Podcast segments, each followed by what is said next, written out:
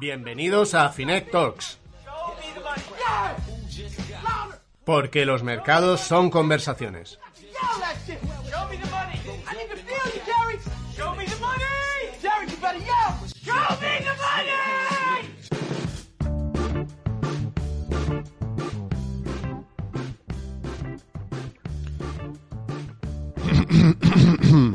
espera, Antonio, espera. Cámbiame, cámbiame esta música y ponme una bonita.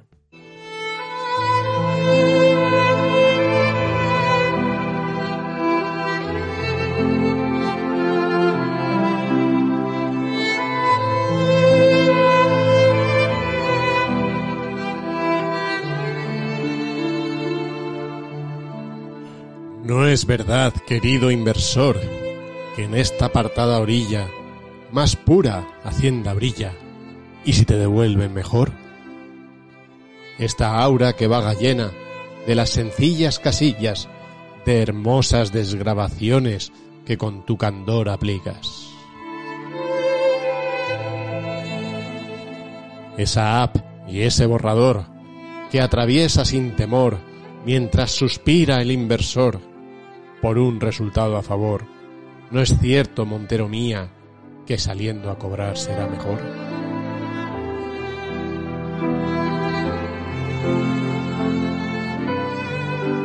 Esa armonía con la que intento meter mis datos fiscales entre floridos malabares, para no acabar en esperpento, terminarla en un momento y no tener que ir al mostrador, ni vérmelas con un cobrador, si la lío cuando la presente un día.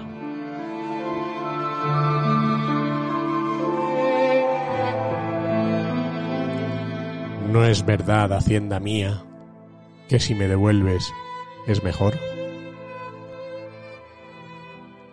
Bueno, pues ya veis, aquí estamos haciendo nuestra declaración, la declaración de, amor a Hacienda, la declaración de la renta, que realmente nos alegra el corazón eh, si nos sale a devolver, aunque esto es un poco curioso, como vamos a ver luego.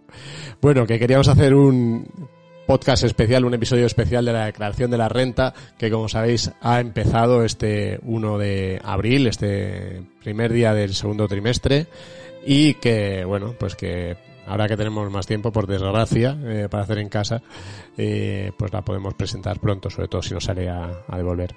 Así que vamos a hacerlo con este podcast especial. Como digo, eh, ya sabéis que Finet Talks es un espacio que hacemos todo el equipo de contenidos de Finet, eh, que hacemos todos, aunque estos días solo nos escuchas a algunos del equipo por las circunstancias en las que estamos, pero lo hacemos entre Carlos Alosete, Sara Rivas, Asun Infante, José Manzano, Antonio Villanueva, que también lo produce, y servidor. Empezamos.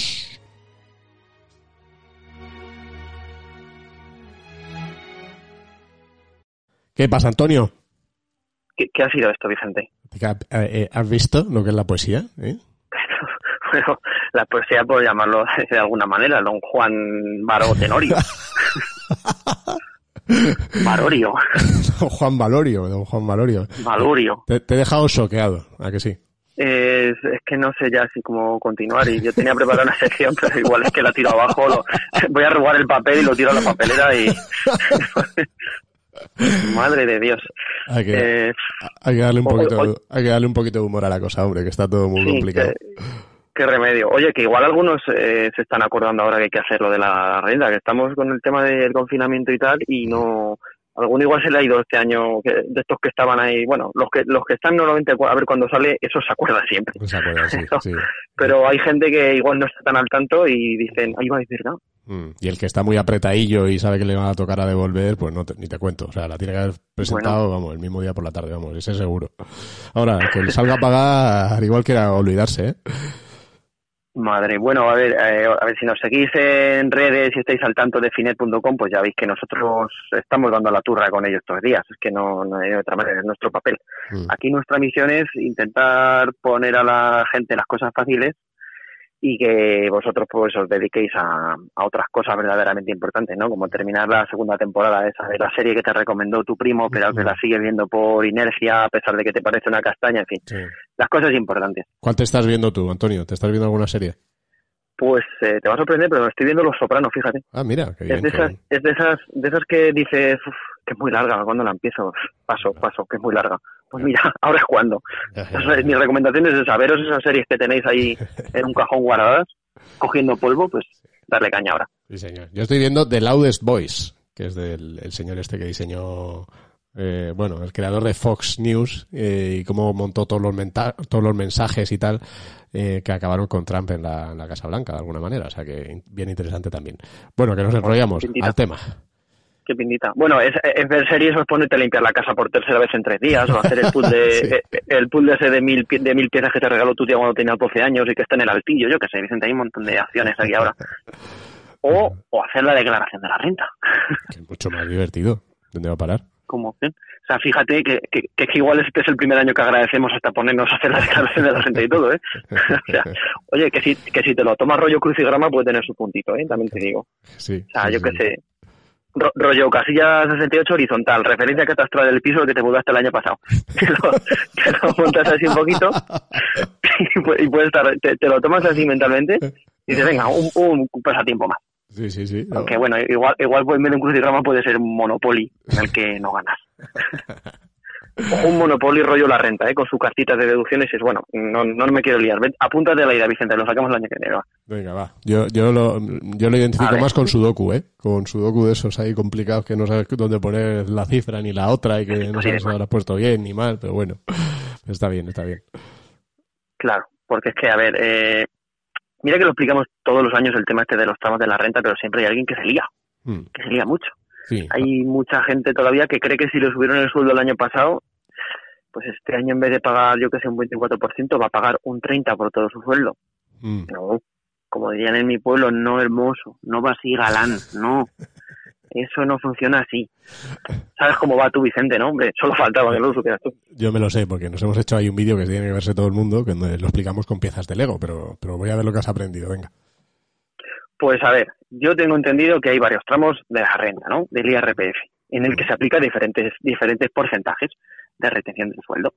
Entonces, de 0 a 12.450, pues te retienen el 19%. Si Ujú. de 12.450 a 20.200, el 24%.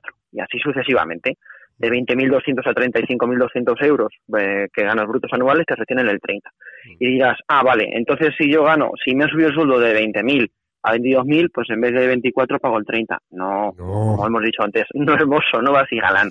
Lo que pasa es que eh, esos esos tramos, desde, desde, por ejemplo, desde el euro cero que tú ganas hasta el 12.450, te aplican el 19.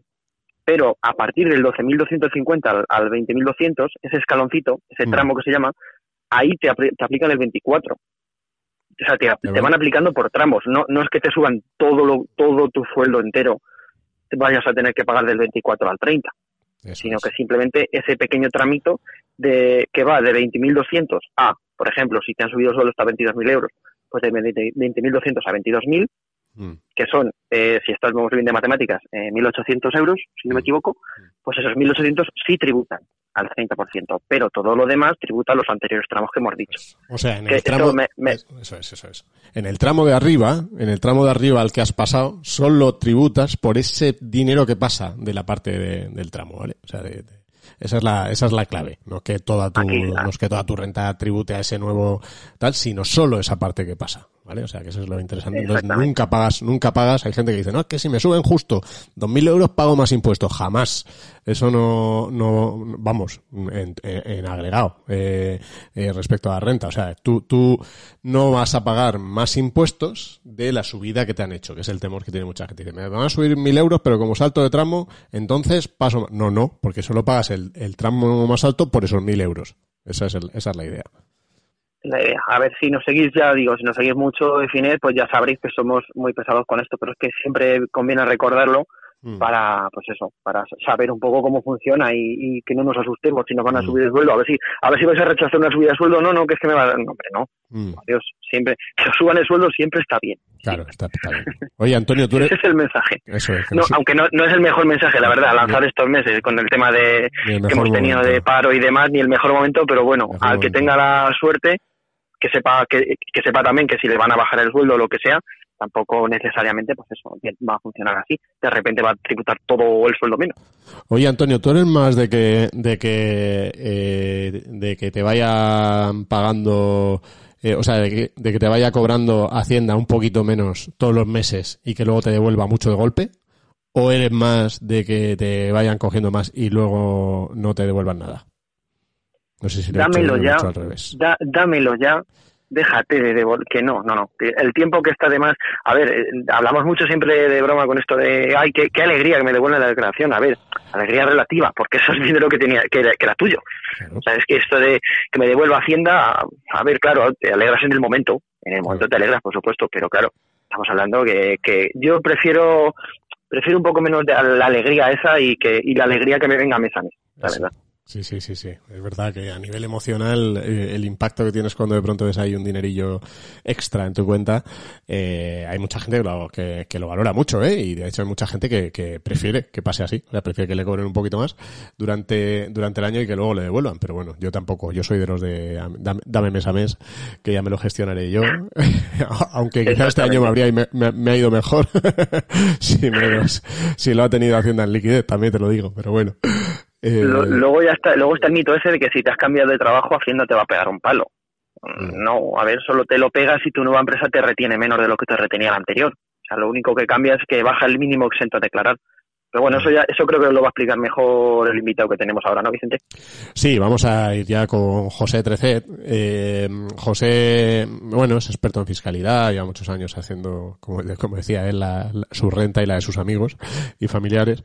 Y, y entonces le, siempre, siempre que llegan estos, estos momentos, esta época del año, le pedimos que nos eche una mano y nos explique cositas y, y los errores que hay que tener en cuenta habituales, la, eh, cómo podemos eh, saber si la, la, información la información que nos pone Hacienda en el borrador está bien o mal, que hay que comprobar, en fin, todo eso.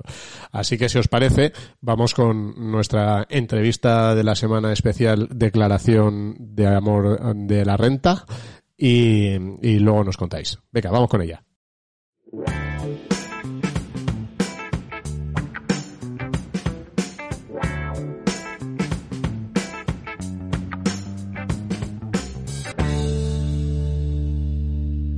José, ¿qué tal? ¿Cómo estás? Muy bien, aquí, aquí estamos, en casita como, como todo el mundo. Como tiene que ser estos días, como tiene que ser, sí señor. Eso es.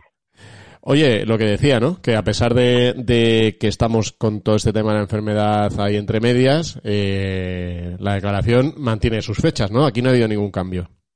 Efectivamente, Hacienda en temas de declaraciones no, no va a parar. De hecho, eh, las medidas fiscales que se han adoptado sobre el coronavirus realmente lo único que afectan es a, las deudas que tengas con Hacienda. El resto de cosas, Hacienda sigue igual.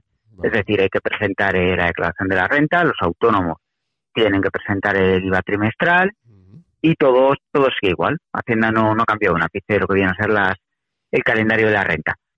Está por ver cómo, cómo termina cumpliéndolo. Muy bien. Y este calendario, eh, dinos, dinos las fechas un poco claves, si las tienes ahí a mano.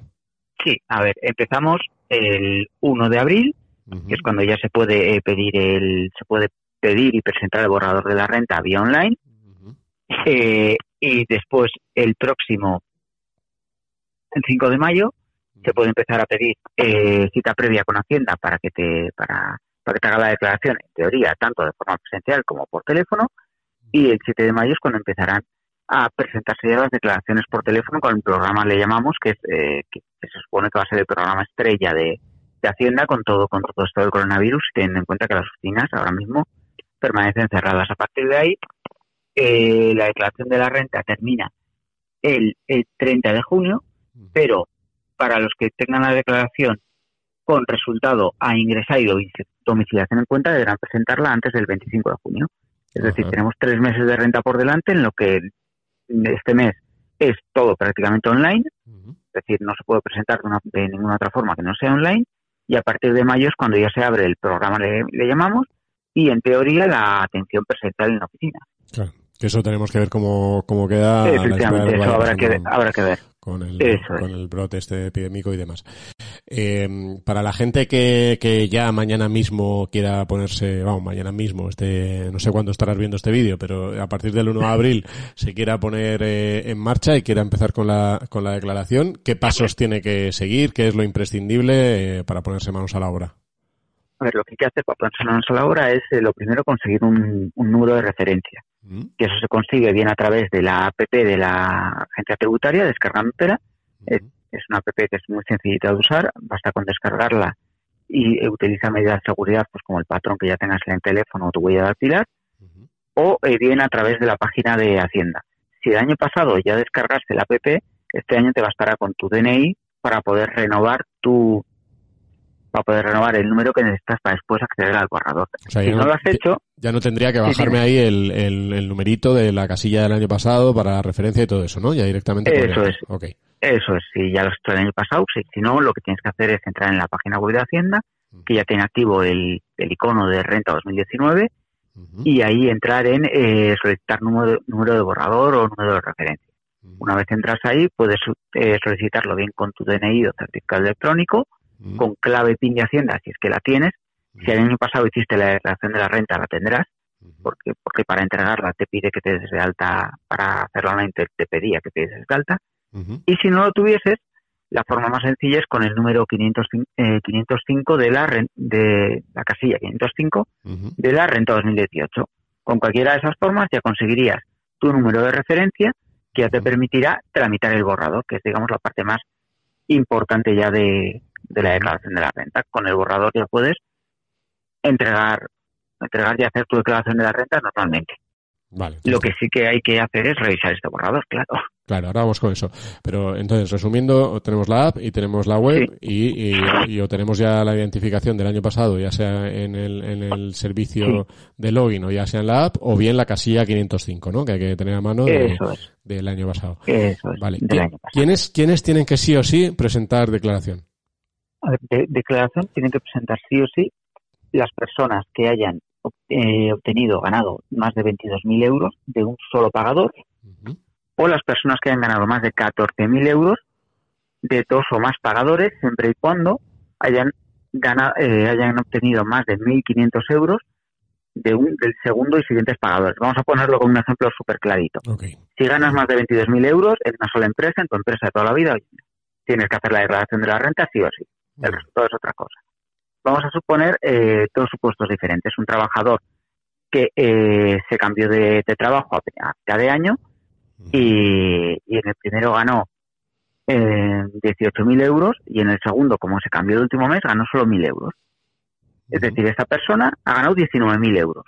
¿Estaría obligado a declarar? No, porque porque ha ganado menos de 22.000 euros y del segundo pagador, esa es la segunda empresa, ha ganado menos de 1.500 euros. Vamos a poner un ejemplo diferente. Una persona que estuvo en paro la mitad de año y la otra mitad estuvo trabajando. En total ha ganado esos mismos 19.000 euros, pero distribuidos de la, de la siguiente forma. Ha ganado 15.000 euros, euros de la empresa y 4.000 del paro.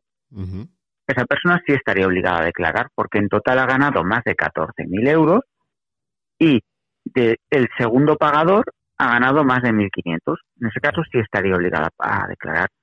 Luego, además, por ejemplo, los autónomos que eh, si has ganado más de eh, 1.000 euros en actividades económicas también estarías, eh, estarías obligado a declarar. Y si has ganado más de, eh, si no recuerdo mal, 6.000 euros en eh, inversiones, también estarías obligado a declarar. Estos son los principales supuestos por los que tienes que, hacer la renta sí o sí. de todas formas, Sí. Bueno, perdona, digo, hay un tema importante que es que la seguridad social también es un pagador. O sea, no es solo una empresa que te paga, sino también si has cobrado la seguridad social, eh, también te cuenta como un pagador distinto. ¿eh? ¿eh? efectivamente, el paro es un pagador más. Uno de los errores más habituales es pensar que como has estado cobrando el paro no tienes que hacer la renta. Okay. O sea, nada más lejos de la realidad. De hecho, es más, eh, también sería un pagador a nivel de pensiones. Es decir, la pensión, imagínate que te has jubilado el, a mitad de año tendrías dos pagadores. Un pagador sería tu empresa y otro pagador sería la seguridad social. Ok, interesante.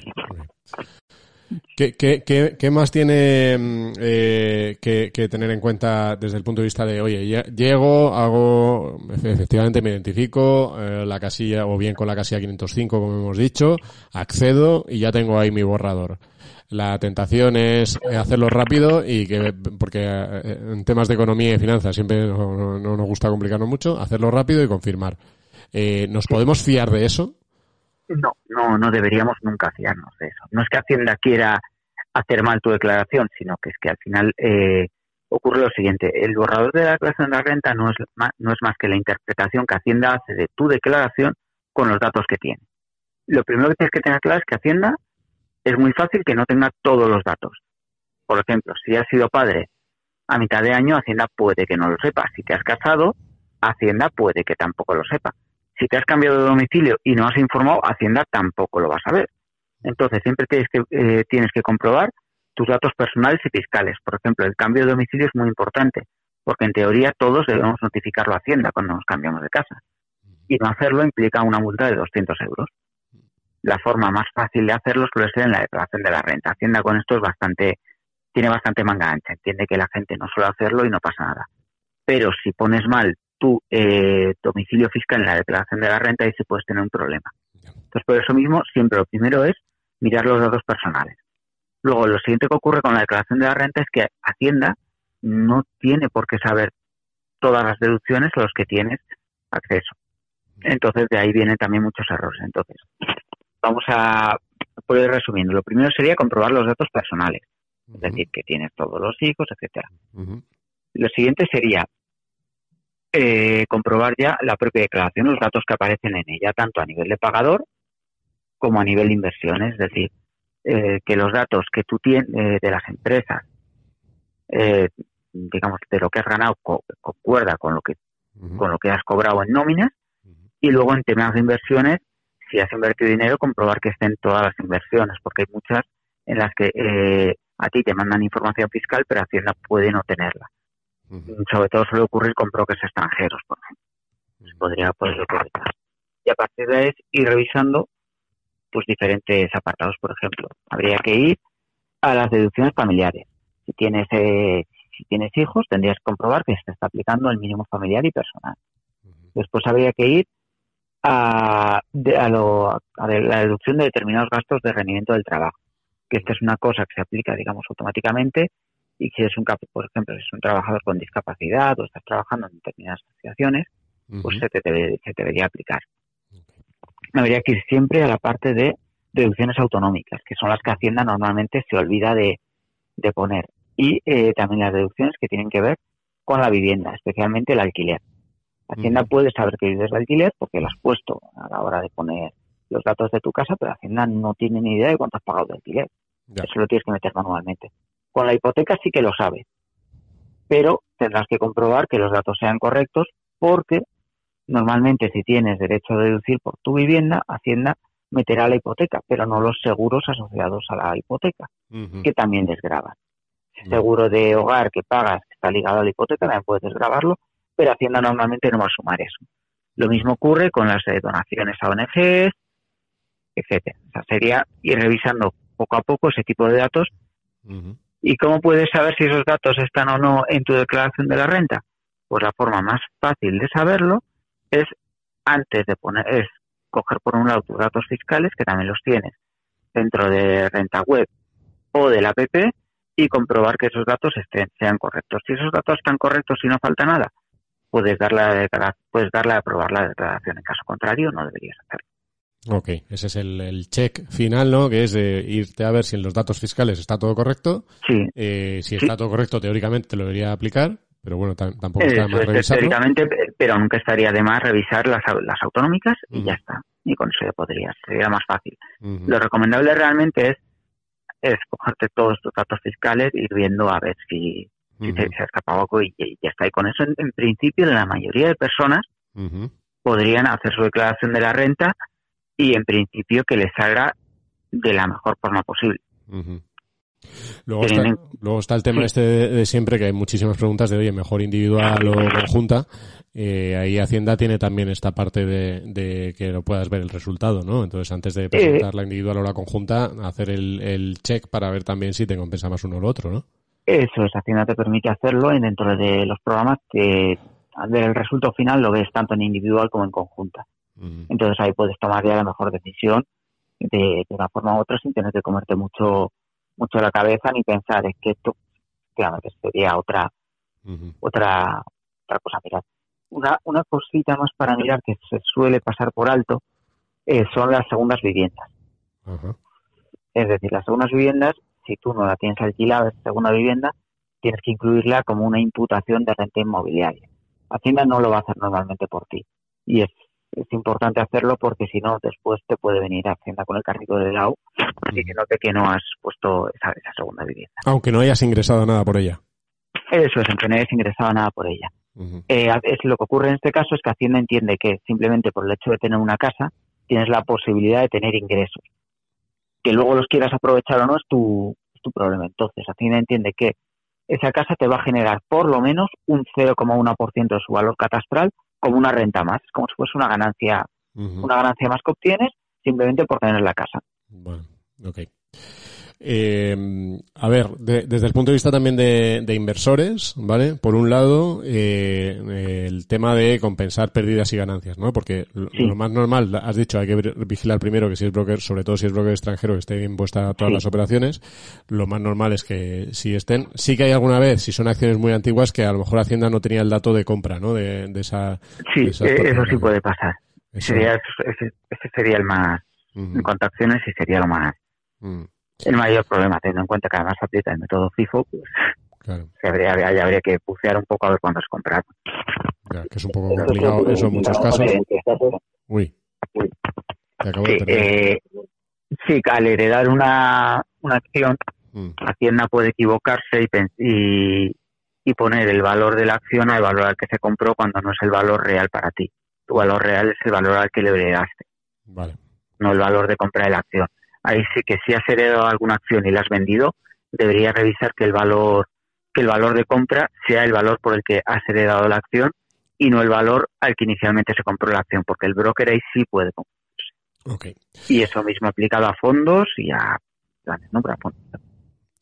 Una, una pregunta aquí. Eh, el año pasado fue bastante bueno el mercado. Habría mucha gente, imagino, que, que probablemente tuvo plusvalías. Eh, lo cierto es que el año anterior había sido negativo, eh, con lo cual esas plusvalías, si el año pasado eh, sí que se apuntaron las la minusvalías o lo que sea, ahí sí se podrían compensar, ¿no? ¿Cómo funciona la compensación esta eh, en, de pérdidas y ganancias?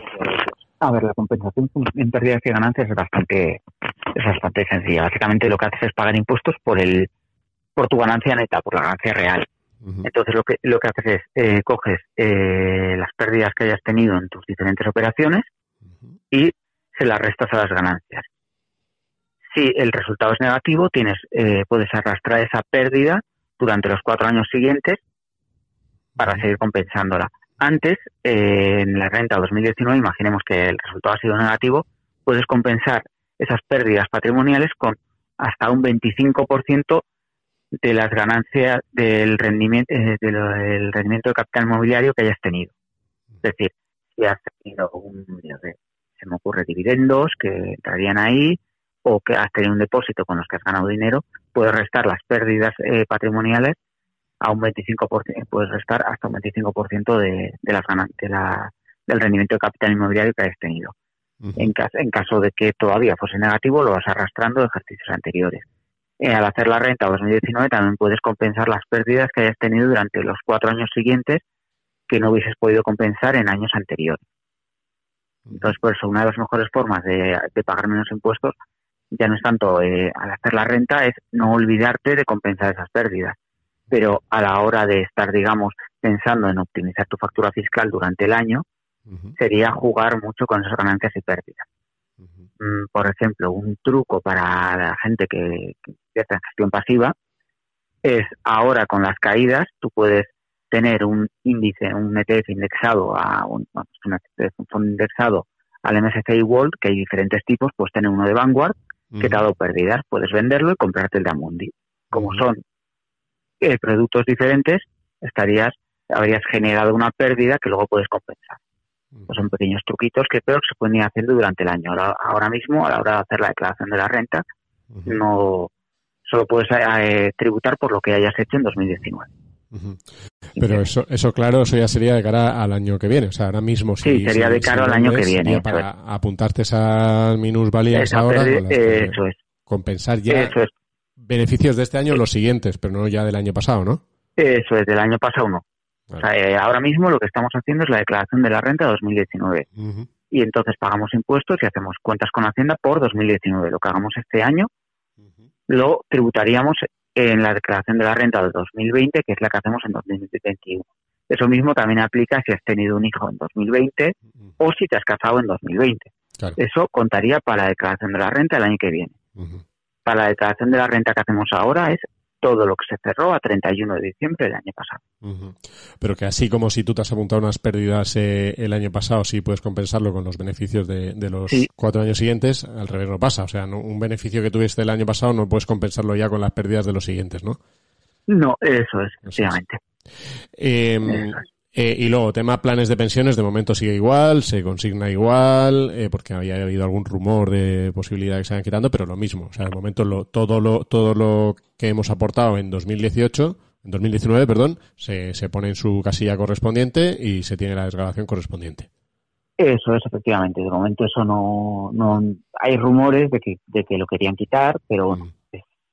De momento habrá que ver, habrá que ver cómo lo hacen, cuándo y, y, si y como carácter retroactivo no va a tener, para la renta 2019 se puede hacer igual, tal y como se hacía hasta ahora. Es decir, hasta 8.000 euros que hayas invertido eh, restarán, a tu, restarán a tu base imponible básicamente. ¿Qué, ¿Alguna cosa más que haya que tener en cuenta que hayan sido novedades de este año y que la gente no, no va a olvidar? Eh, no, principalmente la mayor novedad de este año es la que hemos comentado de los 14.000 euros de, de los 14.000 euros del límite para estar obligado a hacer la renta si has tenido más de dos pagadores. el, el, resto, digamos, de grandes de, novedades no tienen tanto tanto alcance ni son tan tan significativas. Vale. el resto son pues pequeñas pequeñas cosas. Vale. Por ejemplo, si quieres si quieres si queremos ver alguno estaría hay un aumento en las reducciones de rendimientos por trabajo, pero esto se aplica de forma automática. Y eh, el aumento de la cantidad de gente a los premios de lotería, que pasó de los 10.000 euros de 2018 a los 20.000 de este año. Mm, por lo demás, pocas, pocas novedades. Vamos. Eh, supongamos que efectivamente hacemos nuestra declaración y tenemos la fortuna de que nos sale a devolver, o sea que, Hacienda nos, nos, ingresa. Habrá más de uno pensando, sí, pero tal como están las cosas, vete tú a saber cómo, cuándo nos lo ingresan. Eh, aquí no, eh, imagino que no tenemos información, ¿no? Aquí no hay, no hay cambios. De hecho, eh, uno de los motivos por los que Hacienda ha decidido mantener las fechas de la renta es para poder proceder a las devoluciones según dijo Hacienda y dijeron desde Hacienda, es la última información que hay, a partir del día 3 ya van a empezar a pagar. ¿Ah, sí? Eso es lo, lo que dijeron, sí. Y en principio se mantiene la renta por eso. Habrá que ver si, si luego son capaces de cumplir con toda la avalancha de, gastos que va a tener que afrontar ahora el Estado. Pero la idea era mantenerlo por eso. Normalmente eh, Hacienda tardará, una vez haces la renta, lo normal es que te tarde 5 o 6 días en ingresarte si te, el resultado se devuelve. Si tarda más no quiere decir que sea negativo, simplemente pues igual ha detectado algo y están haciendo alguna comprobación rutinaria más. En caso de tener dudas de, oye, ¿qué está pasando con mi declaración? ¿Por qué tarda? Solo hay que volver a entrar en renta web y hay un apartado específico que pone comprobar el estado de la declaración de la renta. Ahí Hacienda pues, tiene diferentes tipos de mensajes en los que te dicen qué estado está. Es decir, si están realizando una comprobación adicional o simplemente pues está, eh, digamos, como que dice en cola. Una vez ya está todo aprobado y te van a pagar, también te cambia el estado y te pone Hacienda, se te procederá a ingresar la declaración de la renta en X días. Normalmente, si tienes además la app de Hacienda, Hacienda te mandará o has dado tu teléfono, Hacienda te mandará un mensaje diciéndote que te van a ingresar el dinero. Avisándote, oye, te vamos a ingresar el dinero. ¿Y, tiene un límite Hacienda para pagar? Eh, en cuanto a fechas, no. Hacienda eh, mm, podría pagar cuando, cuando sea. Normalmente el plazo, digamos, normal que, que, se suele apuntar es el de final de año. final, de año, ¿por qué? Porque una vez se supera el final de año, eh, si Hacienda no te ha pagado, debería ya incluir intereses de demora en, en tu devolución de la renta y debería hacerlo de forma automática. Es decir, que tú se lo tengas que pedir. Pero lo normal es que te paguen eso en un plazo de 5 a 10 días como mucho y si hay algún problema porque tienen que estar revisando algo, que te paguen antes de final de año. Así que siempre hay un porcentaje de personas que a las que se les retrasa más de la cuenta. Pero bueno, no suele ser lo habitual. Al revés sí que hay fechas, ¿no? Al revés sí que hay un límite en el que tienes que hacer el ingreso del dinero si te toca pagar, ¿no? Ahí, sí que hay ingreso, tu ingreso lo tienes que hacer de momento. puedes eh, puedes puedes eh, partir la del el ingreso a Hacienda, puedes partir lo que es pagar la declaración de la renta en dos pagos. El primero, que es por el 60%, lo harías en el momento de presentar la renta, o lo que tarda Hacienda en, en, quitar el dinero de tu cuenta. Y el segundo, si no me equivoco, se hace el 5 de noviembre. Creo que es el 5 de noviembre, el 5 de octubre. De cabeza no sé decirte, pero es uno de los dos meses, que es cuando pagarías el 40% restante. Eso es lo, que se puedes hacer, pero ahí, ahí Hacienda es inflexible. Si te retrasas en el pago, es muy fácil que te, que te sancione. lo mismo que aplicar de la renta. Ahí ya te aplican de demora aunque no pase el año, ¿no? sí, no, no, no, tienes que esperar a, que te, a que te pase el año, pero te meten la sanción por, por retraso. Ah, bueno. Depende de lo que tienes, son límites, o sea, a la hora de sancionar, cambia, eh, lo que cambia con Hacienda es si eres tú el que lo haces de motu propio o si es Hacienda la que te lo reclama. Si lo haces tú de motu propio, te pueden poner un pequeño recargo, un pequeñito eh, y multarte si algo está mal con 200 euros. Pero si es Hacienda la que te la que te dice, oye, que esto lo has presentado tarde o lo has presentado mal o no me has pagado, ahí la multa puede llegar a ser hasta un 150% de lo que te tocaría pagar. ahí ya sí que la sanción puede ser de AUPA, sí, sí, sí. Así que ahí bueno, pues no, eh, Ahí también. No, no lo dejemos para mañana. La verdad es que se puede. Eso en cualquier momento no hay que esperar hasta el final, que luego al final te pasa lo que sea, tienes cualquier problema o lo que sea y tienes ahí. hombre, si, si, tienes muy claro que te va a salir a pagar, pues entonces ahí lo puedes dejar para los días Ahí retrasalo, efectivamente. Hasta los días finales, pero si, pero si no te va a tocar poco, pues lo haces y te evitas cualquier riesgo de este tipo.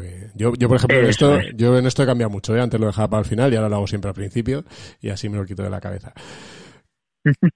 A ver, pena, yo, yo, yo en, en, casa del herrero cuchillo de palo. Al final, entre Peter Flotas suelo hacer antes declaraciones de amigos, conocidos, mm. etcétera, que, que, la mía, que la suelo dejar para el final. La tengo siempre hecha desde el primer día, ¿eh? Ah, Pero al final siempre me gusta, no, no es porque no, no me gusta darle de, de primeras, termino dejándolo para revisarlo más adelante. Pero vamos.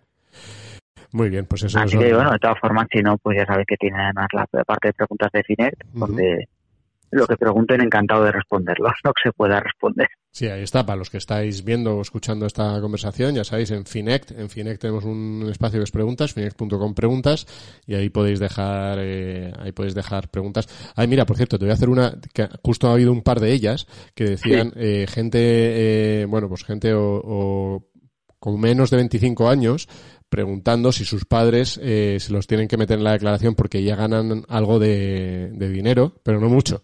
Tienen que tener algún sueldillo. Eh, eh, eh, confírmame, pero en un principio, en menores de 25 años sí se pueden eh, apuntar en la unidad familiar, salvo que ganen más de 8.000 euros, ¿no? Efectivamente, eso es más de 8.000 euros. Si ganan más de 8.000 euros, ya tendrían que hacer la declaración por, por su cuenta. De hecho, eh, lo que en este caso, para saber qué compensa más, para que ellos lo tengan claro, sería, pueden solicitar el borrador por eh, los dos, tanto sus padres como ellos, y simplemente lo que tienen que hacer es ver el resultado.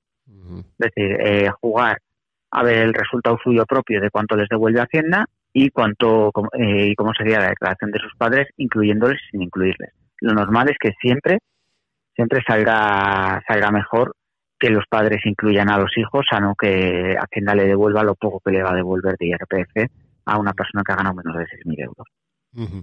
Y en el caso de que, de que la haga individual, en cualquier caso, no hay obligación hasta, hasta llegar a las cantidades que hemos comentado al principio de... de Efectivamente. Efectivamente, que has ganado 6.000 euros, puedes hacer la declaración si quieres, pero no tienes obligación. Ninguna. igual que pedir el borrador, no te obliga a hacer la declaración de la renta o hacerla este año, no te obliga a que tengas que hacerlo el año que viene. Estos son dos, eh, dos mitos muy extendidos. Es que he pedido el borrador, entonces tengo que hacer la declaración. No, nada más lejos de la realidad. Es que hice la declaración del año pasado, entonces este año tengo que hacerla. No, tampoco. Las mm. cosas hay que tenerlas como muy claras. Muy bien. Fenomenal, pues yo creo que eh, hemos tocado un poco los, los, temas más básicos para que la gente pues eh, eh, tenga muy en cuenta a la hora de hacer su declaración. ya sabéis, empieza el 1, el 1 de abril, no lo dejéis todo para el final, por lo menos hacer los cálculos cuanto antes. Y nada, José, muchísimas gracias por, por tu tiempo, por este ratito para, para ayudarnos, que seguro que ayuda a mucha gente en, en este proceloso trámite con el que tenemos que cumplir cada año. Sí. Nada, vosotros como siempre. So pena, so pena de recibir una multa y sus recargos correspondientes si no lo hacemos Sí, sí, eso es. Que, vamos, tal y como está ahora la cosa que va a necesitar dinero del Estado, mm. ya veremos cómo lo sacan. Exacto, exacto. Así que... Así que muchísimas gracias, José, y muchísimas gracias a todos.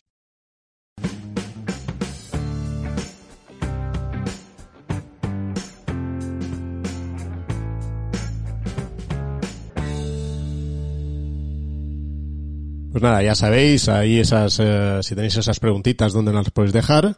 Pero para ayudaros todavía más y para traeros información interesante, tenemos ya por aquí, al otro lado del teléfono, a Asun Infante. ¿Qué pasa, Asun? ¿Qué pasa, Vicente? ¿Cuánto tiempo? Sí, ¿verdad? Echabas de menos a nuestros oyentes. Eh... Sí, sí. Esto del coronavirus nos tenía todo un poco apartado, pero bueno, ya volvemos para, pues bueno, para seguir ayudando a nuestros oyentes en cosas súper prácticas. Sí, además la, semana que viene tenemos ahí sorpresilla, porque ya hemos encontrado la forma de poder grabar el podcast en equipo, así que a partir, de la, a partir de la semana que viene vamos a, a, tener aquí el espíritu original ya del todo de, nuestro podcast Talks. ¿Pero qué te traes esta semana? Pues mira, siguiendo con un poco con los consejos de José, yo venía aquí pues para ampliar y para ayudar a nuestros usuarios con consejos prácticos y yo creo que una de las cosas con las que mejor les podemos ayudar es a identificar esas casillas dentro de la declaración de la renta en las que, bueno, tengan que poner eh, cosas, cositas de sus inversiones, ¿no? Entonces, eh, vamos a comentar cuáles son, digamos, las casillas más importantes que tenemos que tener en cuenta si, si invertimos, eh, bueno, tanto en vivienda, en, acciones, en fondos de inversión o incluso planes de pensiones, que es una de las cositas que siempre se busca más. Ok, perfecto. Vamos con ellas. Vale.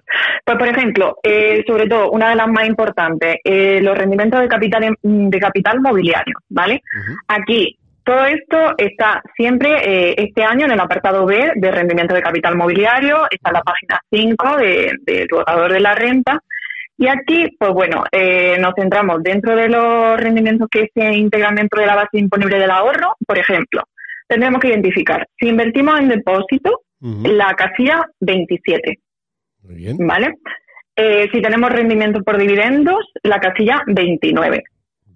Que vayan ahí apuntando, luego de todas formas lo dejaremos todo esto todo clarito, pero bueno, sobre todo las más importantes. De todas formas, eh, de todas formas eh, el que lo está escuchando, pues oye, esto no es la radio. Entonces, por ejemplo, le puedes dar al pause un momento, te la apuntas y sigues, ¿vale? Pero, pero bueno, que efectivamente lo, dejamos ahí post que os pueden ayudar. Seguimos con esas casillitas. Sí, por ejemplo, eh, la 35, eh, esta es sobre todo si eh, tenemos rendimiento por seguro de vida, eh, depósito de contratos financieros que instrumenten planes de ahorro a largo plazo, ¿vale?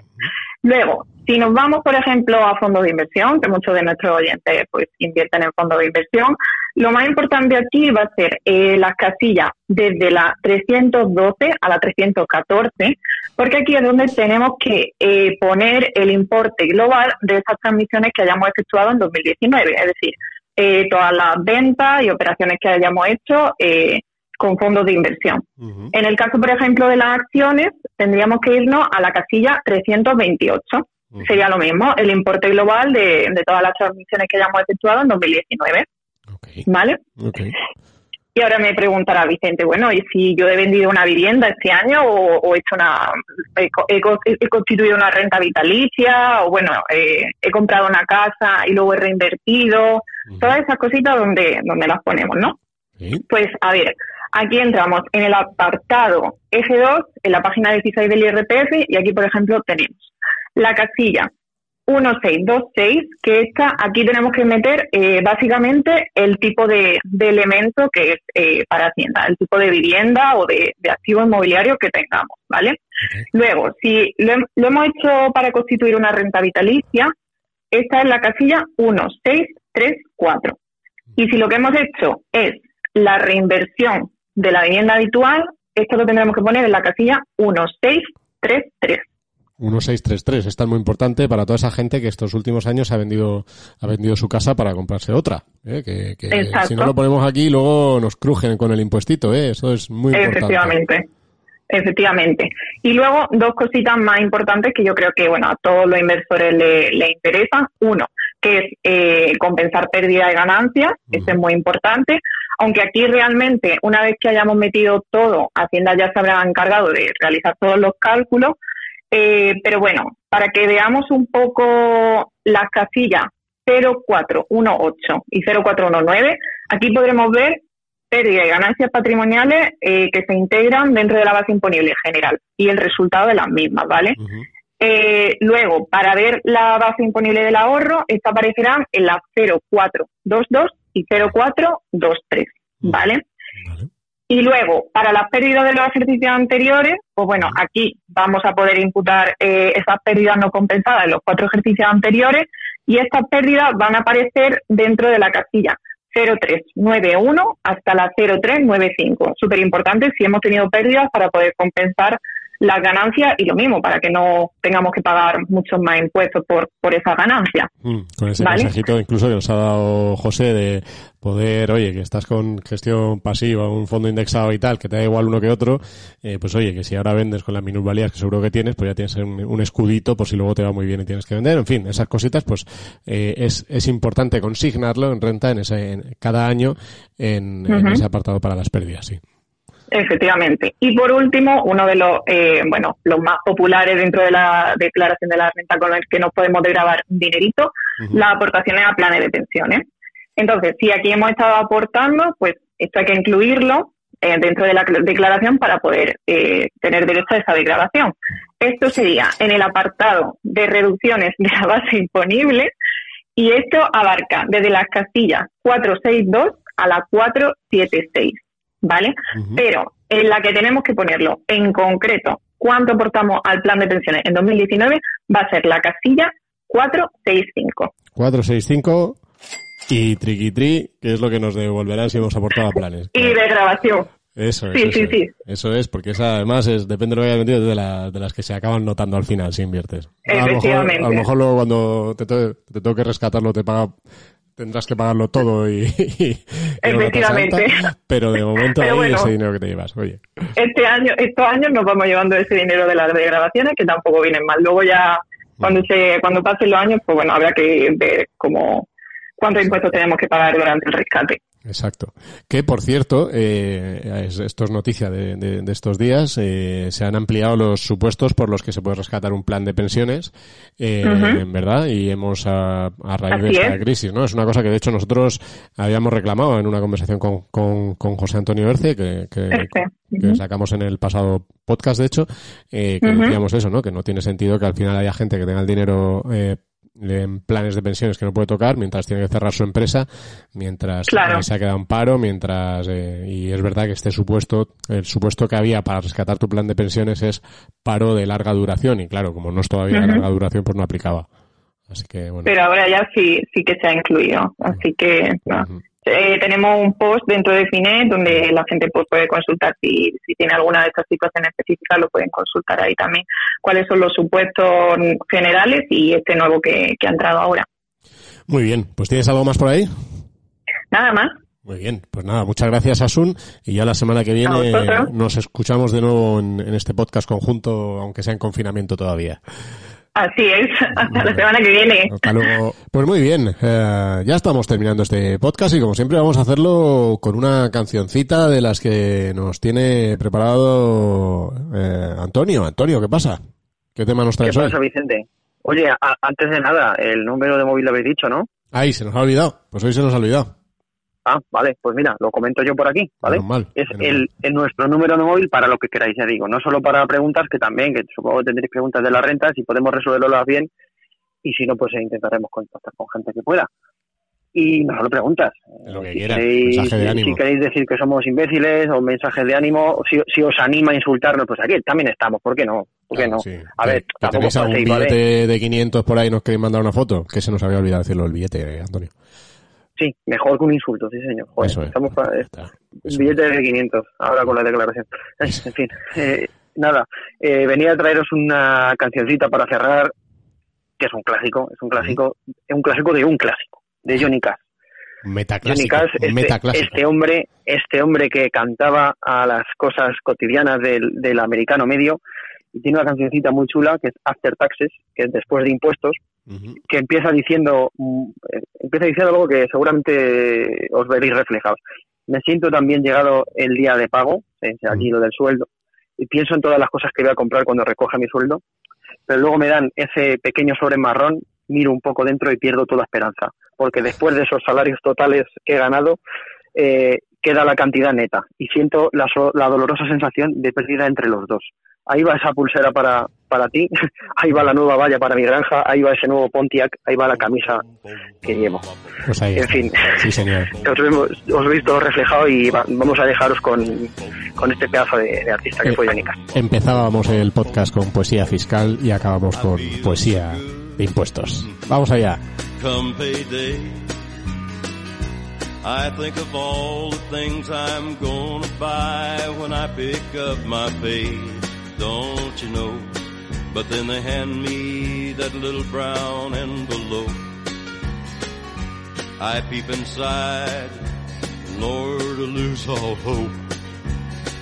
Cause from those total wages earned down to that net amount that's due, I feel a painful sense of loss between the two.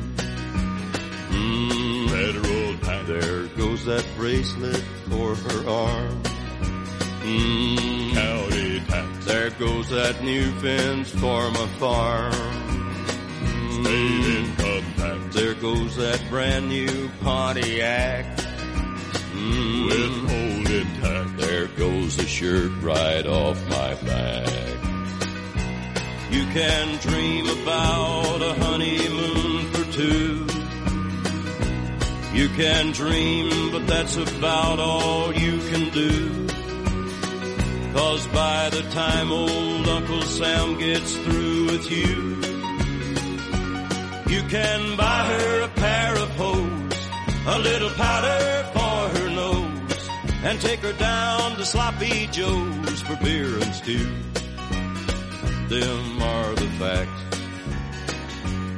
After tax, you can dream about vacations in the sun you can dream, but you can't never have one. Cause by the time your good old Uncle Sam gets done, you've got just enough for gas to see them city limits pass. And if you get back home fourth class, I'd say